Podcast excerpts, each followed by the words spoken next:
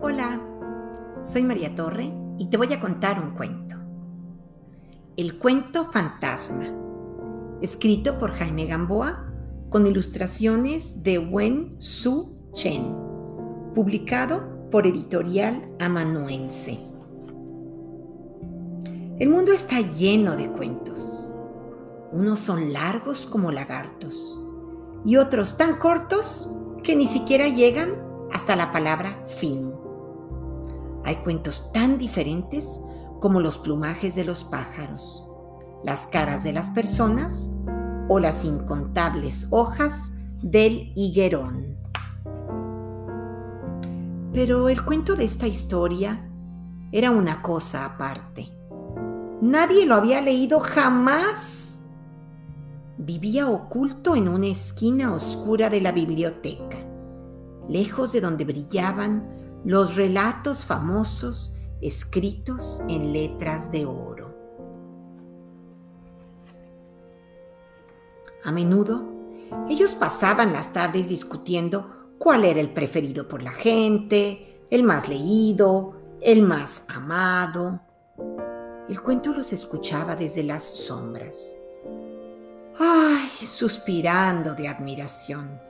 Él quería ser como ellos. Cada vez que los ojos de un lector se acercaban a la biblioteca, nuestro cuento temblaba como una página al viento y ocultaba su lomo repitiendo, soy un fantasma, nadie me ve, soy un fantasma, nadie me ve.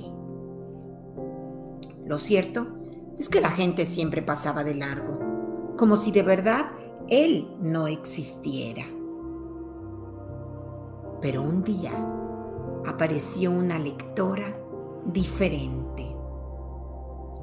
Llegó a la gran biblioteca y comenzó a recorrer con sus dedos todas las portadas, una por una. El cuento fantasma la sintió acercarse y comprendió que esta vez no podía escapar. Al tocar su lomo, la niña sonrió. Lo sacó del anaquel y cuando se disponía a abrirlo, el cuento la detuvo. ¡Alto ahí! Soy un fantasma. Asustada, la niña casi suelta el libro. Pero un instante después dijo con voz decidida. Los fantasmas no existen. Con su permiso, voy a leer. No, no, por favor, suplicó el cuento temblando. Tengo miedo de acabarme. La niña, dejó, salir una risotada vibrante como una mariposa. ¿Quién te metió esa idea tonta en la cabeza? Los cuentos no se acaban. Uno los puede leer cuantas veces quiera. Y además, el cuento no la dejó terminar. La verdad es que mis páginas están en blanco. Ella posó sus dedos sobre la portada y comenzó a abrirla con cuidado. ¿Puedo?